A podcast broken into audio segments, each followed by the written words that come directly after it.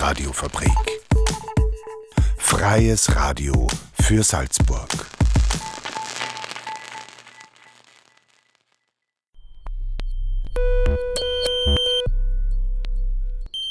Unerhört. Das Magazin. Offen und vielschichtig. radiofabrik.at slash unerhört.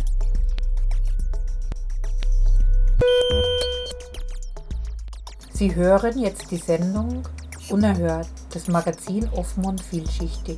Ja, wir haben uns umbenannt. Die heutige Sendung moderiert Renate Hausenblas. Zunächst hören Sie einen Beitrag von Michaela Hoppe und Dominik Schmidt über den Verein Zeitpolster, in welchem ein neues Hilfsmodell probiert wird.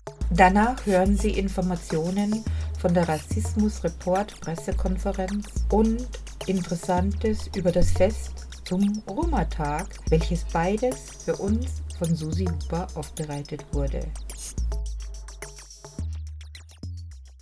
Die Mitglieder des Vereins Zeitpolsters sparen sich dadurch sogar Zeit an, die sie einlösen dürfen, wenn sie alt sind. Wie das Konzept dahinter genau funktioniert, haben sich Michaela Hoppe und Dominik Schmidt angeschaut. Sie haben mit Susanne Liedauer vom Zeitpolster gesprochen. Susanne Liedauer ist die Regionalkoordinatorin für Salzburg. Stress und das damit verbundene Gefühl, ständig zu wenig Zeit zu haben, kennen wir alle. Trotzdem ist unser Wunsch riesengroß, anderen zu helfen und für andere da zu sein. Jemanden Zeit schenken und dafür im Alter Zeit bekommen, dieses Prinzip vermittelt der Verein Zeitpolster.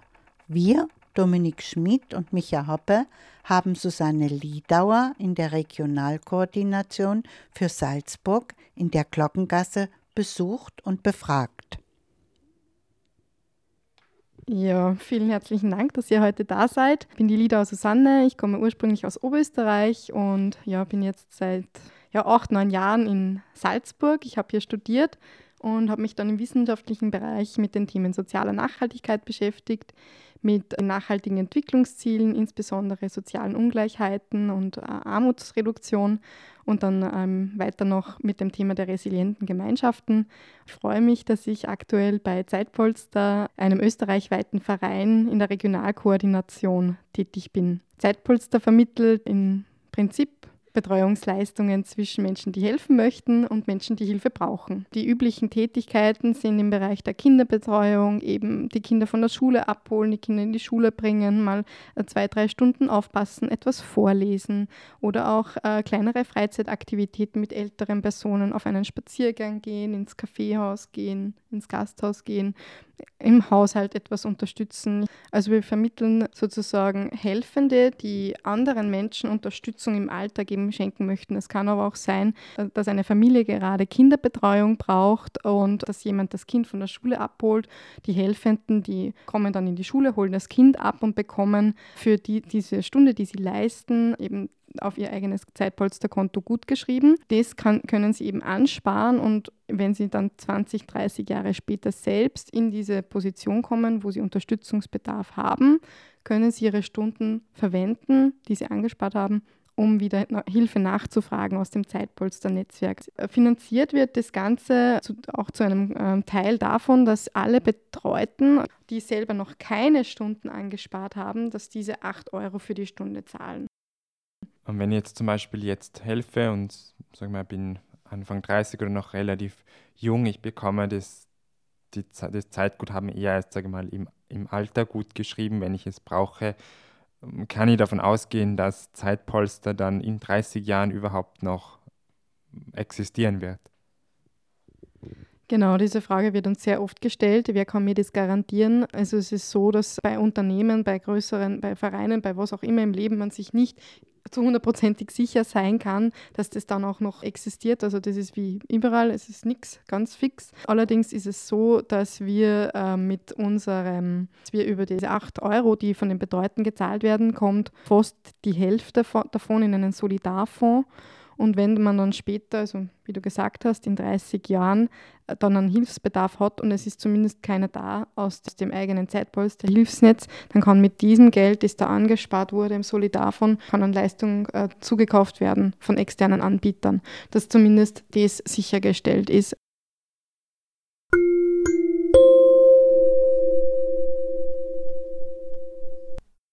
Bei uns werden alle Helferinnen, also alle, die den Wunsch haben, Zeit zu spenden, zu schenken, die werden bei uns registriert und auch alle betreute Personen, also alle, die Hilfe brauchen, werden registriert. Und dann gibt es eine Person, die äh, lernt alle kennen, die kennt alle persönlich und die schaut dann, was gut zusammenpasst von der Hilfe, die geleistet wird, von dem Ausmaß und auch vom Zwischenmenschlichen, ob es auch zwischenmenschlich gut passt. Das wird immer lokal organisiert über sogenannte Gruppen, wo dann immer die die Vermittlerin eben alle Personen kennt beispielsweise. Und da freuen wir uns auch immer über Personen, die eine neue Gruppe gründen möchten in ihrer Region oder ihrem Einzugsgebiet von ungefähr 16.000 Personen.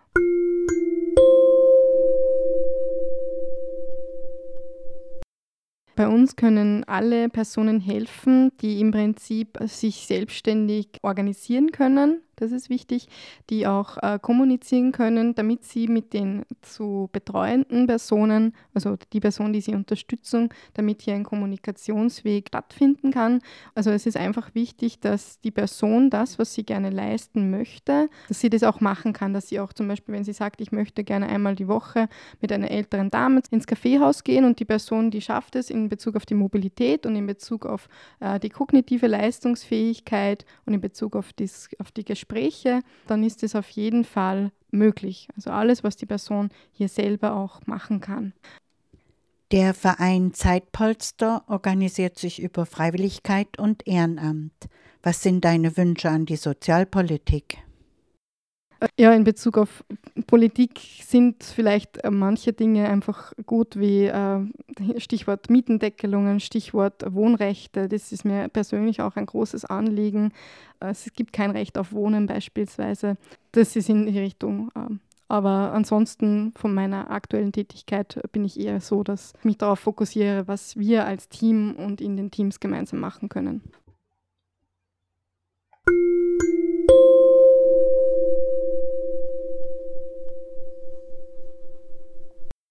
Wenn ich Hilfe suche, wie und wo findet man euch? Es gibt jetzt in Salzburg in der Stadt beispielsweise den Sozialroutenplaner.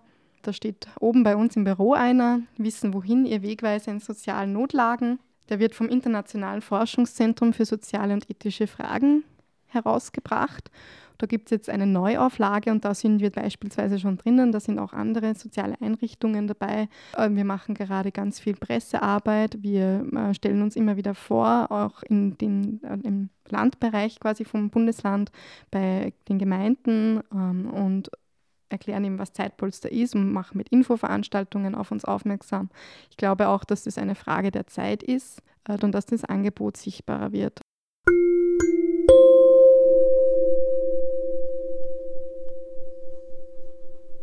Kenne einen Fall, der ist nicht aus Salzburg, sondern aus Tirol, wo eine äh, Helfende immer mit der ähm, Person, die Hilfe gebraucht hat, gekocht hat, weil sie nicht mehr alleine stehen konnte, weil sie das nicht mehr alleine geschafft hat. Und nebenbei haben sie immer gesprochen und geredet über das Tagesgeschehen. Und da hat sich eine wunderbare Freundschaft entwickelt beispielsweise. Und das ist natürlich etwas total Schönes, wenn sich Leute einfach finden über unser Zeitpolster-Netzwerk, die vielleicht unbedingt nebeneinander wohnen, aber dann so zusammenkommen, wo sich dann wirklich die Richtigen finden. Das ist die große Chance. Zeitpolster schenkt hilfsbedürftigen Personen Zeit. Gleichzeitig können sich die SpenderInnen der Zeit Zeit ansparen und diese einlösen, sollten sie selbst einmal Hilfe benötigen. Michaele Hoppe und Dominik Schmidt haben mit Susanne Liedauer der Regionalkoordinatorin für Salzburg bei Zeitpolster gesprochen. Wenn ihr euch über den Verein Zeitpolster informieren wollt, dann könnt ihr das zum Beispiel im Sozialroutenplaner der Stadt Salzburg Wissen wohin, ihr Wegweiser in sozialen Notlagen. Die Informationen zum Verein Zeitpolster findet ihr dort auf Seite 32. Der Sozialroutenplaner wird vom Internationalen Forschungszentrum für soziale und ethische Fragen herausgegeben. Und passend dazu hören Sie jetzt einen uralten Schlager von Johanna von Kotschan. Das bisschen Haushalt, das macht sich von ganz allein, sagt mein Mann. Haushalt macht sich von allein, sagt mein Mann. Das bisschen Haushalt kann so schlimm nicht sein, sagt mein Mann, wie eine Frau sich überhaupt beklagen kann ist unbegreiflich, sagt mein Mann. Das bisschen Kochen ist doch halb so wild, sagt mein Mann, was für den Abwasch ganz genauso gilt, sagt mein Mann, wie eine Frau von heute darüber stöhnen kann, ist ihm ein Rätsel, sagt mein Mann. Und was mein Mann sagt,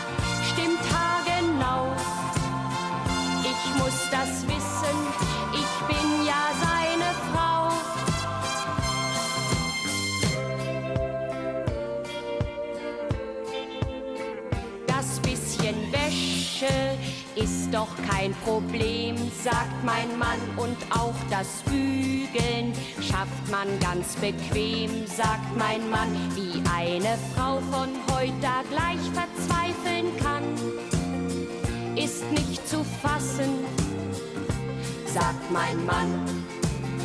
Und was mein Mann sagt, stimmt haargenau. Ich muss das wissen, ich bin ja seine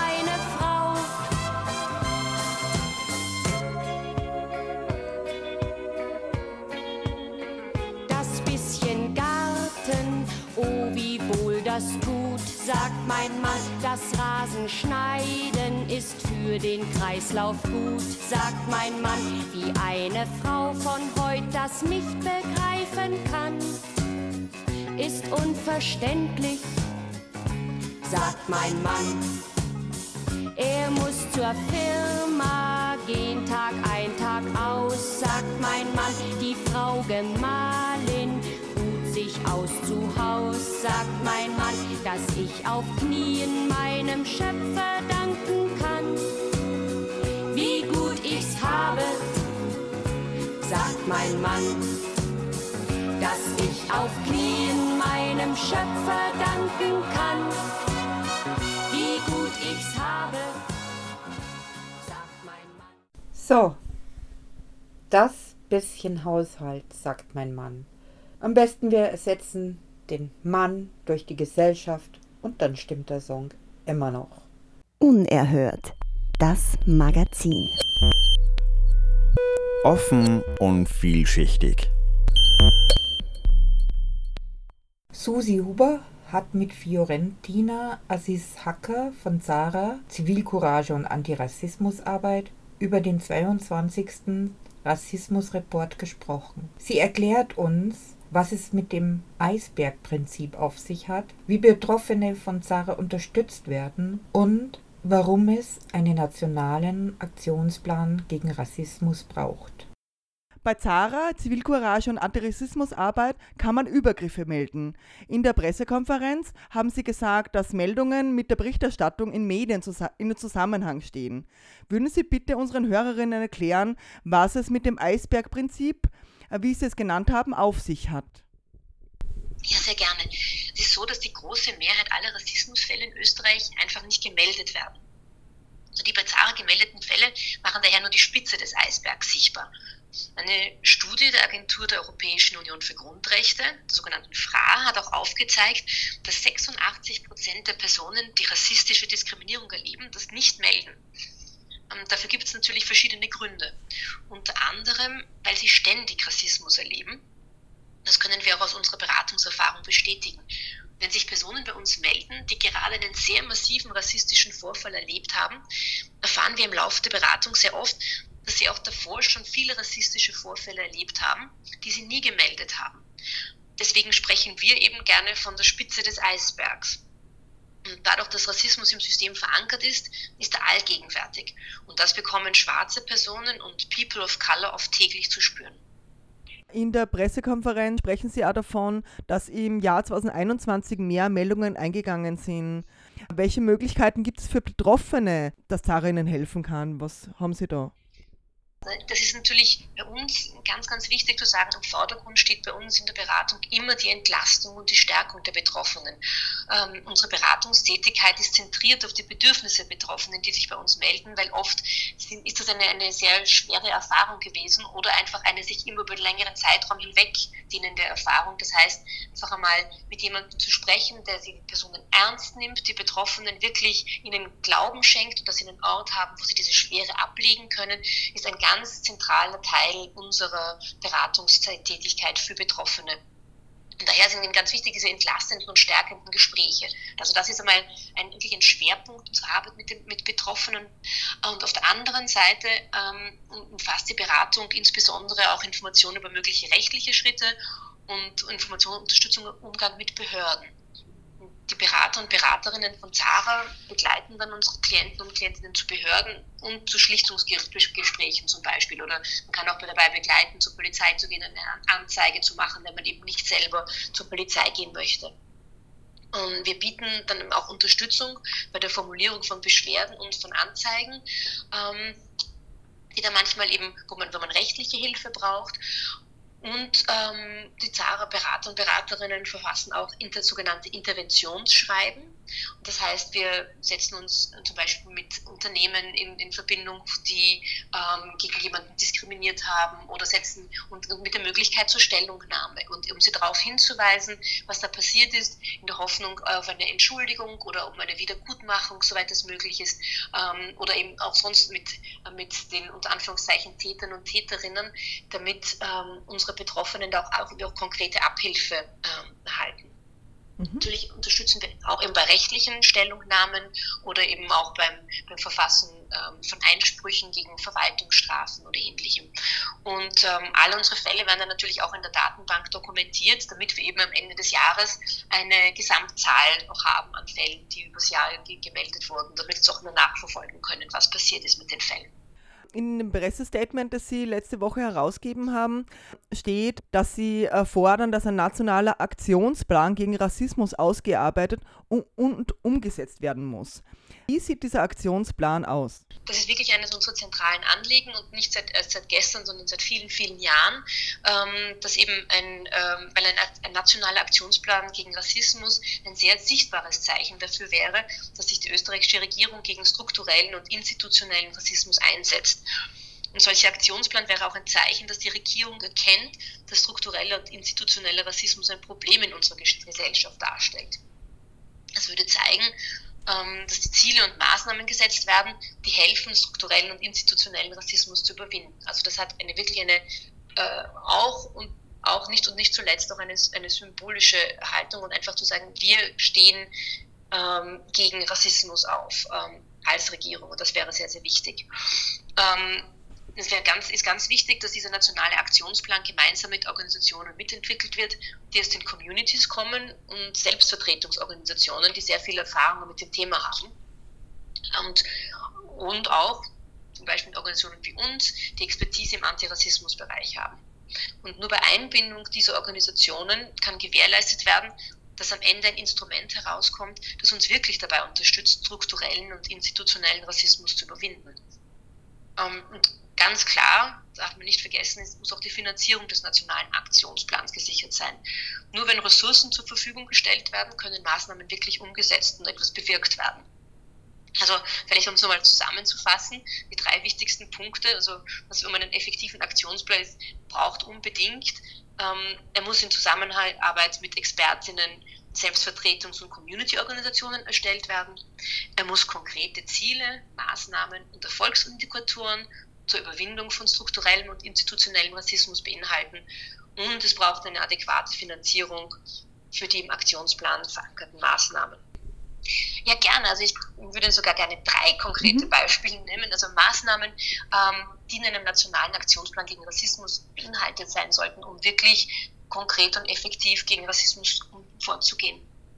Also ein, der erste Punkt wäre zum Beispiel die Änderung des Gleichbehandlungsrechts ähm, weil nur der ähm, kann einen österreichweit einheitlichen Diskriminierungsschutz in allen Lebensbereichen garantieren.